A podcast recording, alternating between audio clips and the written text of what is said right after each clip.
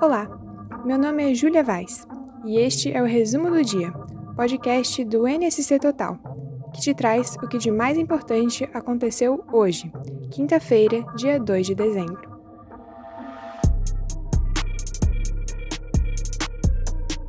A edição de 2022 do Planeta Atlântica não vai acontecer. A decisão foi comunicada hoje pelos organizadores do evento foi levado em conta o cenário de incerteza no contexto global da pandemia da Covid-19, principalmente por conta da nova variante Omicron. A expectativa é que o maior festival de música do sul do país volte em 2023. O sócio da DC7 Group e um dos criadores do Planeta Atlântica, Sicão Chies, alega que a organização prepara uma edição memorável para o público em 2023 e também em razão das limitações impostas pela pandemia da Covid-19, os alunos dos anos iniciais do ensino fundamental nas escolas estaduais de Santa Catarina terão aprovação automática em 2021. Não haverá retenção de estudantes por desempenho do primeiro ao quinto ano, fase em que a alfabetização é prioridade. Apenas quem não cumpriu a carga horária mínima exigida será reprovado. O ano letivo é considerado atípico pela Secretaria de Estado da Educação, porque o atendimento aos estudantes esteve condicionado à evolução dos mapas de risco do coronavírus. Havia crianças na sala de aula, outras no ensino híbrido e ainda aquelas que realizavam atividade 100% em casa.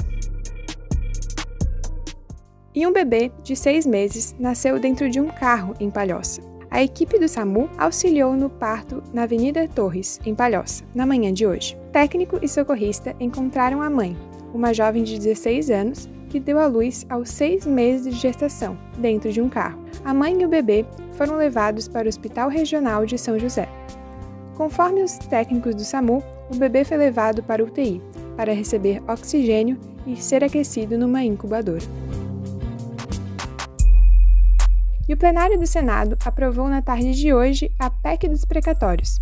A medida adia o pagamento de dívidas do governo e altera regras no teto de gastos para destravar o pagamento do Auxílio Brasil, de 400 reais. Como houve alteração no texto, a proposta ainda vai tramitar novamente na Câmara dos Deputados.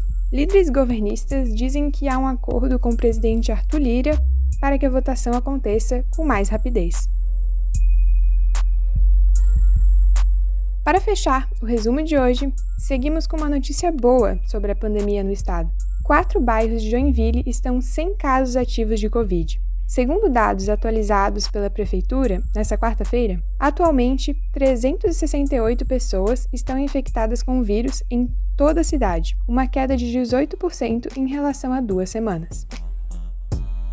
Para saber mais sobre as histórias mostradas aqui, é só conferir os links na descrição. Não esquece de assinar o podcast ou seguir o nosso canal no YouTube para não perder os próximos episódios do Resumo do Dia. Eu vou ficando por aqui. Até semana que vem. Tchau!